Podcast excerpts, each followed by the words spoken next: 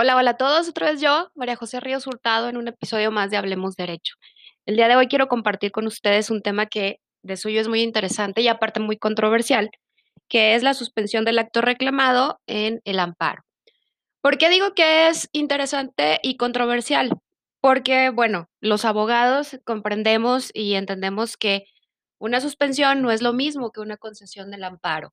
Y los medios de comunicación, cuando se habla de suspensiones o cuando se habla de que a alguna persona se le ha concedido una suspensión de un acto que se pretende ejecutar o respecto de una norma jurídica, pues lo entienden como que se le concedió el amparo, ¿no? Y eso genera a, a su vez pues errores de pensamiento en, en, las personas que no, que no son abogados eh, y luego empiezan pues obviamente estas críticas uh, sin sentido y sin razón, en este caso, eh, al, al, Poder Judicial, ¿no? En, en, en estas materias. ¿Por qué me interesa hablar precisamente de este tema de la suspensión? Bueno, el día 9 de marzo del 2011 se publicó en el Diario Oficial de la Federación la ley de la industria eléctrica.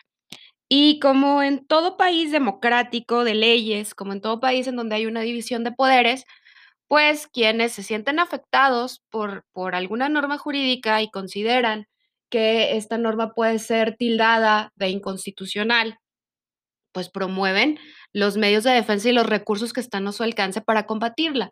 En este caso, contra esta ley se han interpuesto varios amparos y lo que llama la atención es que un juez, un juez de distrito en materia administrativa, concede una suspensión respecto de esta ley. Al día de hoy quiero decirles que ya hay 27 suspensiones concedidas, pero eh, se vuelve muy controversial el que el juez haya dictado la suspensión debido a que el presidente de la República y su secretaria de Energía, pues han comentado que eh, de hecho ya lo hicieron eh,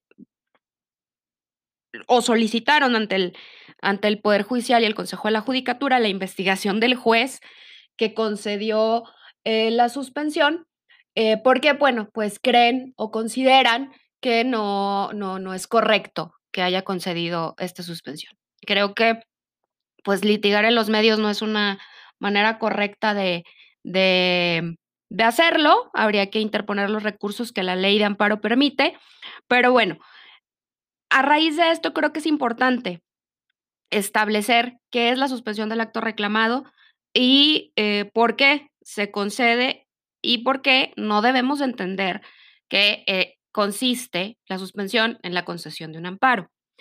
Bueno, primero que nada, y como antecedente, nosotros como, como personas o como ciudadanos, cuando nos vemos afectados por un acto de autoridad, ya sea positivo o negativo. Es decir, cuando la, la, autoridad está realizando algo que consideramos que violenta nuestros derechos o está dejando de hacer algo eh, que violenta nuestros derechos, pues acudimos ante eh, el órgano jurisdiccional a solicitar eh, que eh, le diga a la autoridad que deje de hacer lo que está haciendo y que me está afectando o que haga lo que tiene que hacer, ¿sí? Y el medio más común en, el contexto jurídico, si, si acaso se están violando mis derechos o nuestros derechos, es acudir al amparo. ¿sí? El acto de autoridad, como les comentaba, es aquello que me afecta. O también podemos combatir normas jurídicas, como en este caso la ley de la industria eléctrica que se acaba de publicar en el Diario Oficial de la Federación. Hasta aquí creo que no debe de haber ningún conflicto eh, en, en, relación con, con los conceptos que estoy manejando. ¿Qué pasa? Cuando nosotros presentamos una demanda de amparo, creemos que se están afectando nuestros derechos, obviamente, o tenemos cierta certeza de que se están afectando nuestros derechos. Desde el, minis, desde el momento en que presentamos la demanda de amparo y hasta que se dicta una sentencia, por el propio trabajo, la actividad de los tribunales, pues puede pasar eh, un periodo largo de tiempo, ¿no? Y estos derechos pues se pueden encontrar en riesgo, pueden ser eh, vulnerados de manera irreparable, de tal suerte que eh, la ley de amparo prevé un mecanismo, que es la suspensión del acto reclamado, como una medida cautelar. Una medida cautelar en la que no se determina si el acto o la norma son constitucionales o inconstitucionales. ¿Por qué? Porque eso se hace hasta la sentencia. Cuando se suspende un acto reclamado, lo que se pretende es no dejar sin materia el juicio, ¿sí? el, proceso de amparo, que eh, no se den actos de imposible reparación o que no haya actos de imposible reparación y que se pueda ejecutar de manera efectiva la sentencia, ¿sí? De tal suerte que esta medida cautelar permite eh, que el quejoso em, mantenga a salvo sus derechos durante el tiempo en el que se lleve a cabo el procedimiento.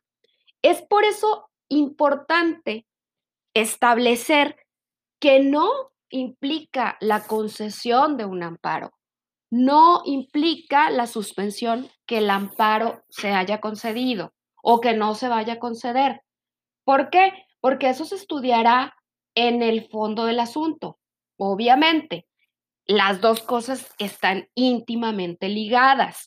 Sin embargo, puede darse los casos en el que se concede una suspensión y el amparo no se conceda.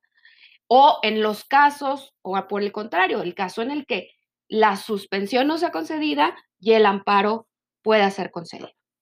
¿Qué se requiere para conceder un amparo, para conceder una suspensión? Perdón. Bueno, de entrada, las suspensiones se pueden eh, solicitar a petición de parte o se pueden eh, conceder por parte del juzgador de manera oficiosa, pero solamente en casos muy particulares. Por ejemplo, en los casos de penas prohibidas por el artículo 22, ¿sí? o actos prohibidos en el artículo 22, la desaparición forzada de personas, la extradición, el destierro, la deportación, los ataques a la libertad del eh, personal fuera del procedimiento o actos que importen peligro la vida. Ahí el juzgador de manera oficiosa va a decretar por la gravedad la suspensión de esos actos.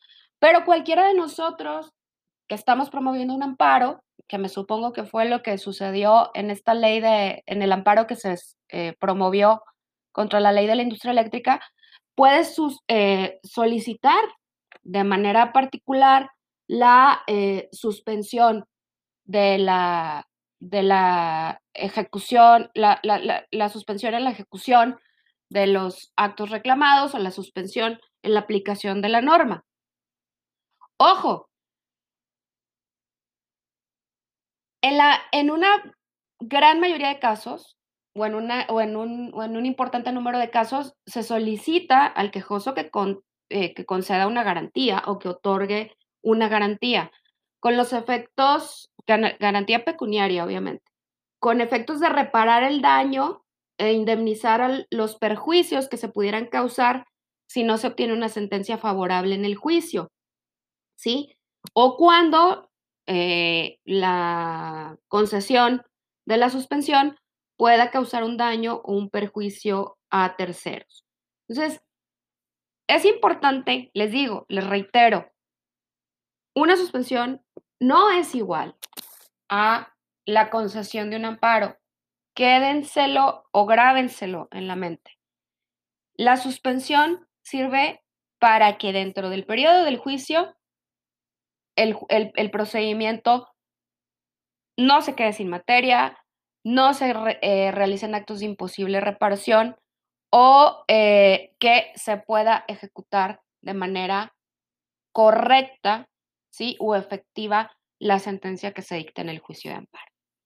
Bueno, espero que hayamos aclarado un poquito sus dudas. No fui muy técnica, la verdad, pero creo que, que con esto podemos dejar un poquito más claro este, este episodio de la vida nacional que posteriormente abordaré desde el punto de vista de la independencia judicial. Nos vemos pronto. Bye.